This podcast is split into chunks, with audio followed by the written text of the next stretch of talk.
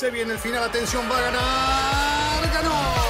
Es un podio muy especial. Nos hace vibrar a todos y lo mejor son los aficionados coreando su nombre. Ha sido una gran jugada estratégica del equipo, pero sin la habilidad del piloto para gestionar neumáticos no les habría dado la victoria. Y allí ingresa Checo Pérez al corralito luego de un gran premio de Mónaco apasionante. Fórmula Latina. Formuleros, ¿cómo están esta semana con un regalito extra? Un bonus track para ustedes de un piloto que nos han estado pidiendo mucho. Así que Pato O'Ward está con nosotros. Pato, bienvenido a Fórmula Latina. ¿Cómo estás? ¿Qué ha habido? ¿Cómo andan? Felices, felices de tenerte, porque a ver, eh, muchos van a decir, oye, pero es que es Fórmula Latina normalmente es de, de Fórmula 1, pero Pato la está haciendo y la está haciendo muy bien en indicar. Entonces, obviamente, como talento mexicano, latinoamericano, también había que llamarlo.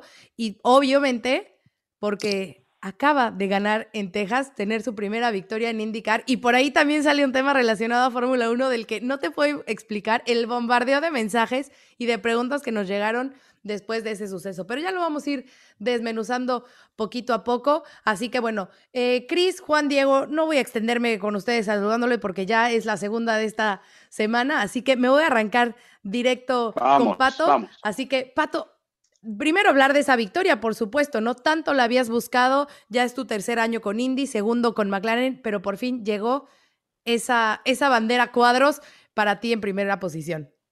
Sí, como dices, ya por fin llegó. Este, estuvimos tan cerca el año pasado, o sea, hubo eh, tres, cuatro, cinco veces que, que no, no terminamos ganando la carrera porque hubo un error en los pits, hubo un error en la estrategia, eh, lo que se te ocurra, pero muy contento. Este, siento que como que el, en, en tardarnos tanto y estar tan cerca nos, nos, como, nos dio como que ese, ese camino a poder disfrutar la ganada al, a lo máximo. O sea, eh, o sea, pudimos realmente sentir todo lo que viene con una victoria, o sea, la energía, la adrenalina, la celebración. Eh, y no pude haber pensado en un mejor lugar, la verdad. O sea, Texas es, es, es una, es una pista rápida, eh, yo tengo Texas muy cerca de mi corazón porque he vivido en San Antonio por muchos años. Eh, el trofeo está fregón. eh, me dieron unas pistolitas, entonces eso estuvo padre. Y, y, pues yo digo que pues, en general, o sea, fue una victoria muy, muy, muy padre y una que va a estar muy, muy, muy metida a mi corazón. Eh, sigo yo. Eh, primero te digo Patricio porque, bueno, no, no, tengo la confianza contigo para decirte no, no, Pato. Dime Pato porque con Patricio me siento que tengo 50 años. Bueno, entonces vamos, ya entramos en confianza de entrada. Pato, eh, te, te, quiero felicitar primero por, por este logro que es muy importante y que nos cuentes qué significa para un piloto tan joven como vos haber llegado a, a obtener una victoria en IndyCar significa mucho para mí, eh, para mi familia, eh, pero siento que también, no nada más para a lo personal, pero al país. Este, creo que el último fue Adrián en el 2004, o sea, ya llevaban sí. 16 años o 17 años casi, eh, que no ganaba un mexicano y pues me dio mucho gusto, me, me, me dio mucho gusto que la gente estaba contenta, eh, que la gente celebró conmigo, obvio no, juntos, pero celebraron el, el evento y después del evento, y, igual que yo con mi familia.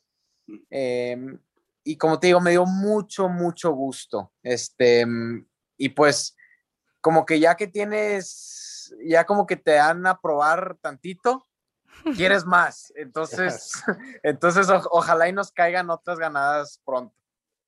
Ahora, Pato, eh, muy importante también formar parte de esta estructura que, y el nombre, que, lo que significa McLaren para automovilismo. Lo hemos visto a Zach Brown, ahora nos vas a contar también esa promesa para la victoria. Creo que ni siquiera lo pensaste o sí lo pensaste cuando estabas cruzando la meta, dijo, ya tengo para subirme en Fórmula 1. Pero igualmente, cómo se ha recuperado como, como equipo, ¿no? Eh, tanto en Indy como en la Fórmula 1, y vos sos un poco proceso de todo ello. Sí, y eh, siendo muy honesto, yo soy un mega, mega fan de Zach Brown. Es alguien que admiro muchísimo, es alguien que sabe lo que está haciendo y entiende, más que nada, siento en un deporte pues, como los carros, no es tan fácil que pues, recoger una pelota de soccer, una pelota de básquet y jugar el deporte. O sea, no te puedes nomás ir a subirte a un IndyCar o un Fórmula 1. Isaac, aunque él no esté corriendo, pero él, él sabe lo que es correr. Él, él corre sus, carreras de vintage, tiene sus carros y él entiende la presión que viene con todo. Él entiende lo que se necesita para ser campeón, para ganar carreras. Y, él entiende, o sea, él, sabe qué es estar en, nuestros, en nuestros zapatos y siento que eso es, es también algo muy importante cuando estás creando una, relación fuerte con alguien, o sea, entiende lo que, eh, por lo que estás pasando en ciertas partes de tu carrera. Y además de que eh, él es un corredor y ama las carreras, es alguien muy, muy listo con mucho coco. Y, y pues se ha visto, o sea, eh, eh, desde que entró, obvio, no ha sido de día a noche como se ha mejorado, pero poco a poco, pum, pum, pum, pum, o sea, siempre para arriba, o sea, va, va todo para adelante y eso es algo que, que, que pues, me siento muy agradecido de ser parte de, eh, mínimo acá, pues en este lado de indicar y me dio mucho gusto darle su ganada, creo que en, creo que 100, 101 meses que no, que no había ganado McLaren. Me dio mucho gusto que yo fui el que, el que se las di. Eso. Bueno, Pato, eh, me, me, alegra mucho saludarte. Creo que, bueno, me remonta a ese 2019 en el que tuve la oportunidad de conocerte después de haber leído mucho de tus progresos, de, de lo bien que hablaban de ti por lo que habías conseguido en Indy Light, sobre todo, cómo ganaste ese título, lo que habías hecho en el automovilismo americano. Eh, y me remonto a ese año porque en últimas fue un año que para ti seguramente fue bastante complicado, ¿no? O sea, de repente me, acuerdo mucho ver la ilusión en tus ojos con la oportunidad que tenías enfrente de, de ser parte del programa de pilotos de, de Red Bull y de tal vez tener un futuro en la Fórmula 1 que pues estabas para correr en la Fórmula 2, o sea, estabas a, unos pasos solamente. Eh, de repente esa temporada creo que fue, acabó siendo bastante dura y como que se entorpeció un poco el camino que traías y, como que no estaba nada claro, pero de repente aparece esta oportunidad. Cuéntanos un poco lo que significó para ti ese año en términos de tu crecimiento y de cómo tal vez se sirvió para orientarte hacia lo que estás ahora, que no solamente haber ganado tu primera carrera, sino aparte estar ahí justo detrás de Scott Dixon en el campeonato. Claro, claro, y fue un año muy duro. No, no, no obvio, pues yo estaba, o sea, yo tenía mi, mi salud y todo, pero fue un año demasiado estrés este, de demasiados altos y bajos, este, y de muchos tiempos donde cosas muy fuera de mi control y fuera del control de hasta Red Bull, que pues nos decepcionaron. Este, ya me habían aprobado la superlicencia, eh, murió Charlie Whiting, que en paz descanse, y los de abajo no querían tomar esa decisión para seguir el proceso para dar mi superlicencia y no me la dieron. Y de hecho, en, el proceso del año, o sea, hacia el final del año, Helmut es de las personas que más respeto en, eh, que, he conocido, porque en las carreras es muy conocido em, y, se, oye bien mal, pero eh, Estoy tratando de decir ah, eh, eh, de, la manera de decirla sin maldición. Este, es de que básicamente todos, eh, todos en las carreras es, es un, es, es, a business.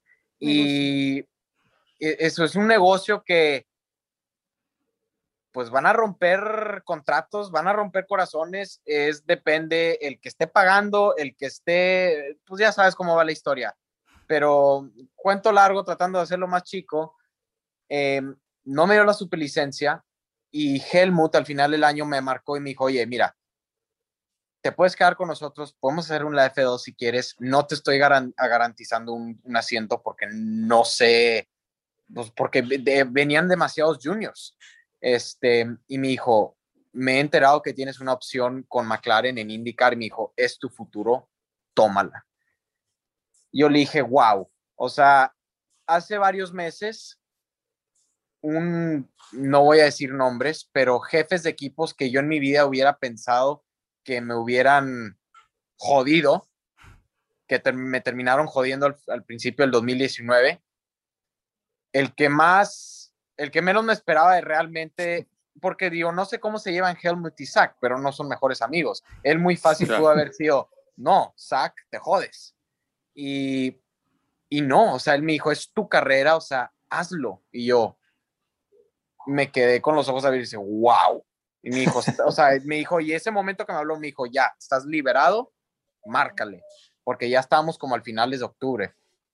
Este, pero te digo, fue un año demasiado, con demasiado estrés, o sea, estuvo demasiado, eh, demasiado intenso porque no me dieron chance de nada, o sea, cero, directito, directito, uno, directito a la Fórmula 2 con un compuesto de llantas que, o sea, llegué a un pantano de cocodrilos y es nada, y tienes tres años y no sabes nadar ni Michael Schumacher lo va a poder hacer, nadie lo va a poder hacer porque no existe eso, o sea, no, no existe nomás llegar y ganarle a, a, pilotos que son buenos, o sea, eso nada más no existe. Para los fanáticos es muy fácil decir, ah, no la hizo, bla, bla, bla. Métete al carro tú, a ver qué tal. Y el equipo también, Pato. Y el equipo, MP. Pero, pero más de todo es de que, pues no había tiempo, o sea, no me dieron tiempo de hacer nada. Y. A Japón también, ¿no? ¿Mande? En Japón, que, o sea, cada pista era nueva, uno no, o sea, no hablaba el, lenguaje, no, o sea, no me podía comunicar bien, yo nomás decía, ponme el carro en mi equipero y yo encuentro cómo sacarle el provecho. Y me fui mejorando, o sea, al final quedé, mi última carrera que es sexto, o sea, hice mucho más puntos que cualquier otro piloto Red Bull había hecho en la Super Fórmula, que lo tiraron así, obvio, Gasly fue el que, eh, creo que quedó segundo el campeonato, pero tuvo una campaña de todos los tests, o sea, y yo no tuve esa chance. Y a mí me dijo Helmut, yo sé que lo que estamos tratando de hacer está básicamente imposible, pero me dijo, es la única manera que podemos conseguir los puntos de la superlicencia. Al final del día no los conseguimos, pero vengo al tema donde cuando me, me llegó la opción de irme con McLaren y tuve y me dieron la chance de probar, testear, conocer, empezarlo, empezamos el año fuertesones, pero luego nos pusimos muy fuertes y, y pues siento que, que, en una manera, o sea, me siento muy orgulloso de lo que yo, o sea, de lo que he podido hacer porque siento que me, lo, me lo he ganado, me lo he ganado bien y, y ha estado difícil, ha estado muy, muy, muy difícil, pero le, la verdad que estoy más que contento donde estoy. Este, adoro los carros, o sea, son mi vida. Em, pero pues digo, no soy el único piloto que, que, le ha tocado en su carrera que lo tiren ahí a ver, sobrevive, a ver qué tal.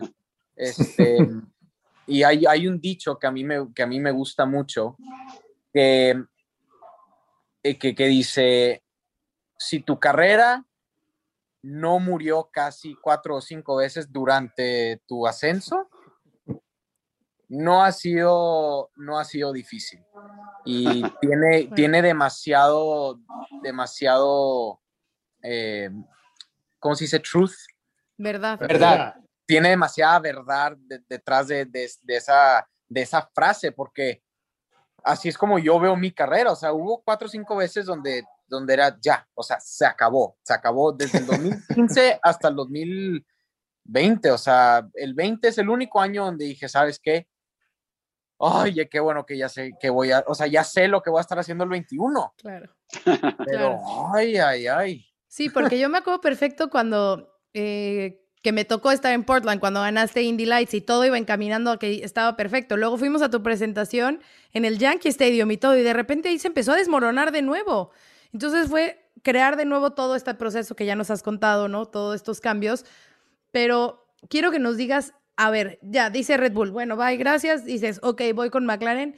¿Y cómo fue esta conversación con Zach Brown y en qué momento llegaron a este punto de él decirte, eh, si ganas, venga, te, te, doy una prueba en Fórmula 1. No sé si fue algún tema a lo mejor como para quitarte esa mala espinita o fue porque él dijo, sabes que yo confío en tu talento y sé que lo puedes hacer y sé que eres un piloto capaz de cambiar, porque sabemos que es súper difícil también eh, cambiar de una categoría a otra, aunque sean monoplazas. ¿Cómo fue? ¿Cómo fue esa parte? Claro, claro. Em, pues mira, eh, mi, la verdad que Zach em, y, y, todo, y esto, regresando al 2019, yo me senté con Zach y me dijo, hay que desayunar. Lo conocí, desayuné con él en Long Beach, eh, abril.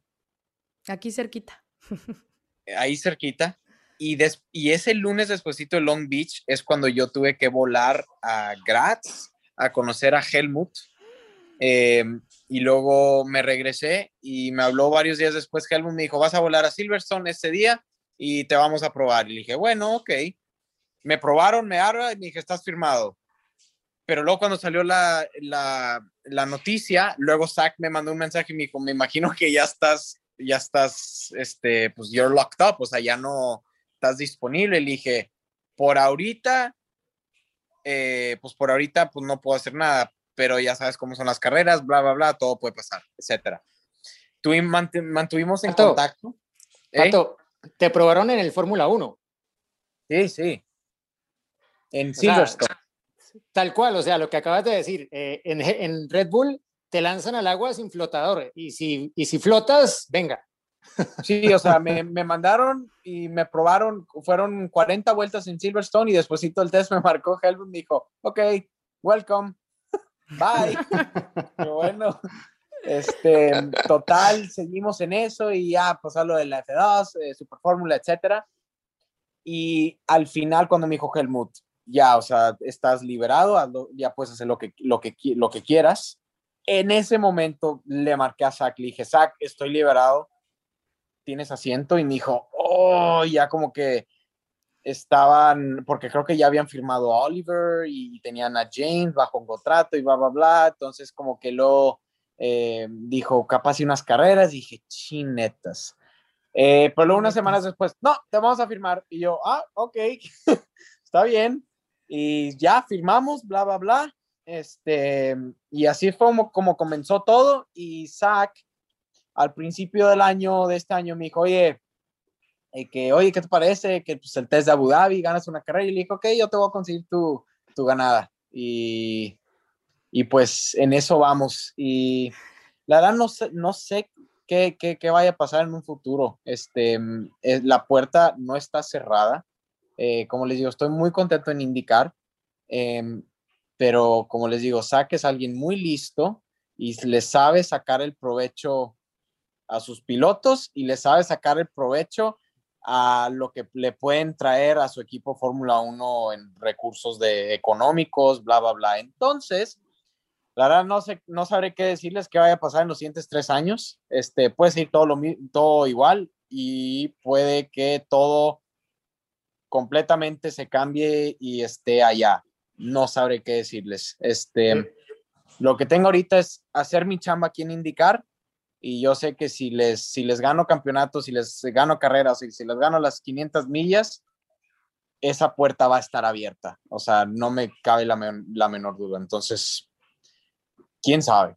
quién sabe. Yo digo que como que como que está en mis manos, este, porque aparte me tengo que ganar la superlicencia todavía. Entonces, entonces, primero ganármela, luego ya a ver lo que quiera hacer Zach conmigo.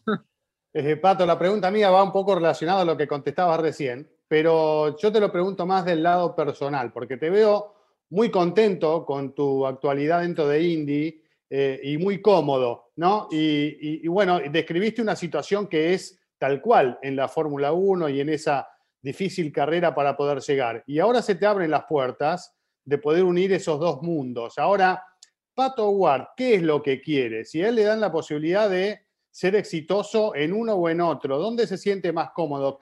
¿Dónde estás mirando vos eh, eh, en el futuro?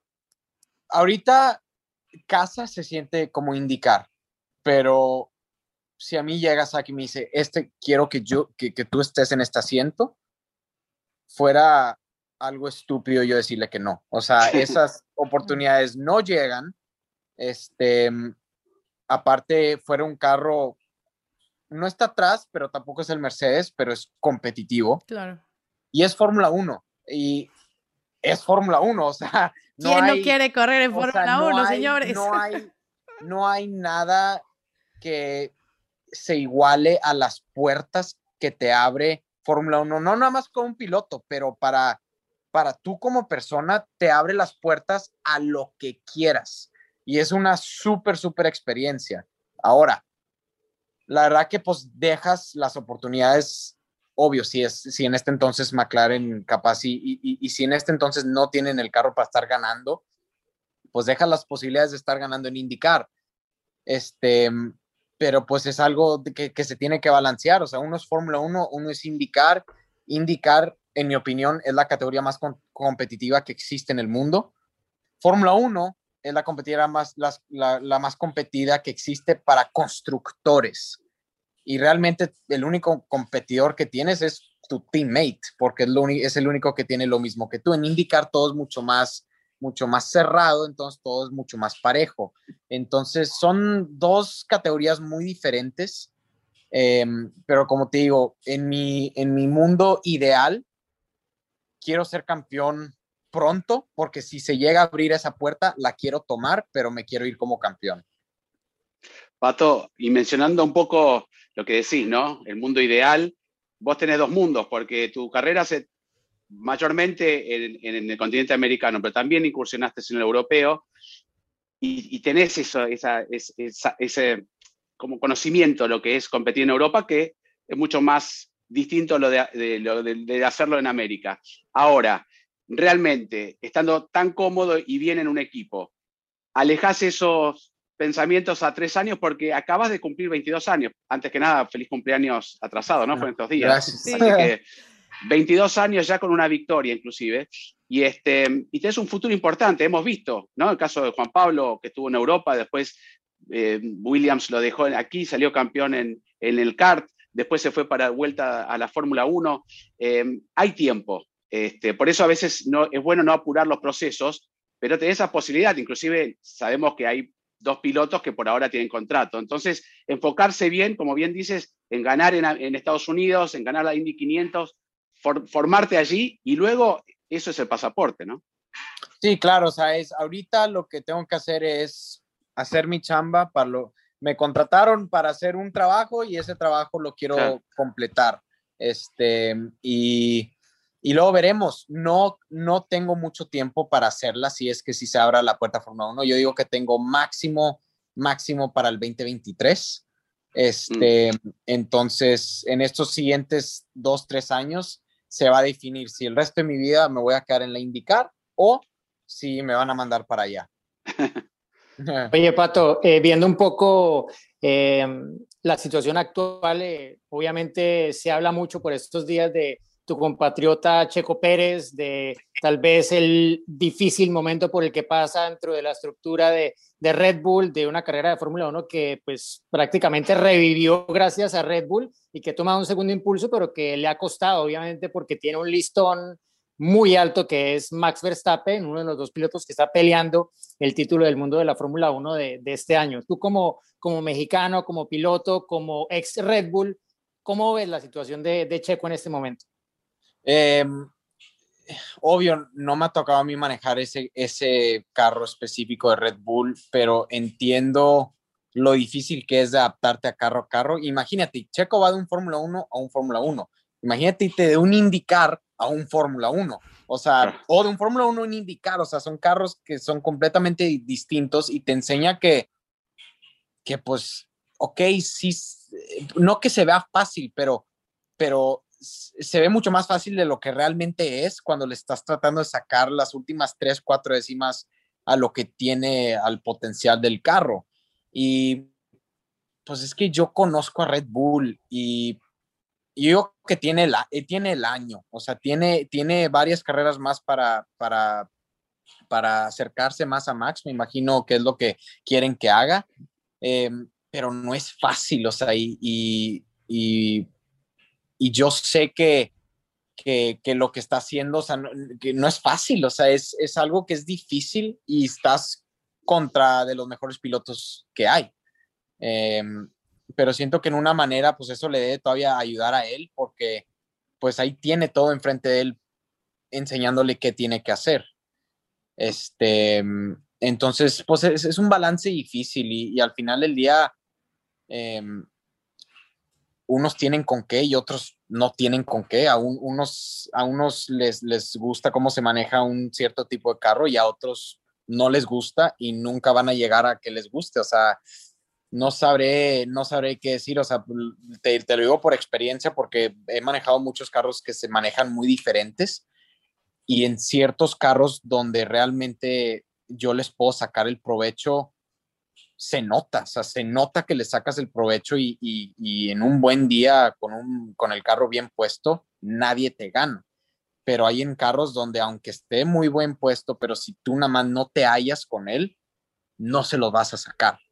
Este, y, y en Fórmula 1 es muy de, este es el carro y así lo tienes que manejar. En indicar, es más, este es el carro, hay que moverle al, lado de donde te gusta, pero se le mueve al carro. No estoy diciendo que en Fórmula 1 no, pero en Fórmula 1 es, todo es mucho más. Así viene y así es como, como dicen que el carro va a ser el mejor y bla, bla, bla, y así se queda. No se me olvida una vez que me dijo Montoya, em, que, por ejemplo, cuando estaba en, el BMW y, y en Fórmula 1 es te manda el, el, factory, te manda, este es el seteo que se va a usar y se va a empezar y así se va a usar el fin de semana. Es lo que dice que la simulación es lo mejor y le vas a mover tantito acá a las barras, al, al airo, etc. Y una vez me dijo, le moví, por primera vez, y mi ingeniero y yo, nos valió lo que nos dijo el headquarters y le movimos, le movimos a la suspensión y fueron como siete décimas diferentes porque pues le, a él le jalaba más eso. Y no, no, no, es que la, la simulación dice que, que, eso no y que no sé qué. Y se tuvieron que regresar y es de que acabas de ver que vamos más rápido, pero no me estás dejando usarla. O sea, como que la mentalidad de cómo se, se hacen los carros y de cómo se pueden, em, de cómo se les pueden hacer los cambios durante el fin de semana en Fórmula 1 es muy diferente. Y eso es lo único que a mí como que, ay, alguien que lo más probable es de que ese carro no sea, o sea, no, no sea exactamente perfecto para como yo los manejo y van a haber cosas que yo le voy a tener que cambiar para que realmente yo le pueda sacar el provecho. Y eso es lo que a mí me da nervio, como que, mm, como que, oh, sí, no. Y al final del día, no lo quiero hacer por, por gente, o sea, lo quiero hacer por mí, o sea, ¿qué quiero hacer yo? ¿Qué me va a hacer feliz a mí? Em, y eso, como te digo, en los siguientes años es como, como más me voy a dar cuenta. Y después del test es como me voy a dar cuenta si realmente puedo hacer este, este auto jalar o si no. Este, y si sí lo puedo echar a jalar, Zach se va a dar cuenta, el equipo se va a dar cuenta y quién sabe qué vaya a pasar. Oye, Pato, antes de, dejarte ir, porque ya es una sección habitual en Fórmula Latina y que sabemos que tienes mil cosas, pero que nos cuentes una anécdota, una anécdota de algún recuerdo que tengas, eh, algo chistoso, bonito, algo que casi nadie sepa tuyo de infancia, de cuando empezaste, de lo que quieras, pero que nos compartas algo para los seguidores de Fórmula Latina. ¿Qué les comparto? Em, a ver, tienes alguna anécdota con Juan Pablo Montoya que ya estuvieron trabajando juntos? Eh, todavía no, o sea, todavía como que no, no tanto, como que no, no, no lo he podido ver tanto más que en los días de prueba y pues en días de prueba no podemos, no podemos, este, ¿cómo se dice? Andar bromeando tanto. Este, Mayo 30, las 500 millas, para que estén ahí apoyando a Pato y a, y a Juan Pablo. Ya nos contó una haber, tengo que tener una de que Helmut Marco eh, es humano, ¿no? Eso es un buen dato que nos acaba de aportar. Claro. Sí, y oye, no, bueno, anécdota de Helmut es de que no les, es que no, no, les puedo contar realmente lo que pasó, pero, pero cuando, cuando fui a Toronto, este, y, y, y, y Helmut y yo nos llevábamos súper bien, o sea, este, siento que, que a, él, eh, a él le gustaba que, que, que yo era igual de directo que él. Entonces, cuando él me echaba a mí, yo le echaba a él y luego como que ya me decía, ah, ok, bueno, bye.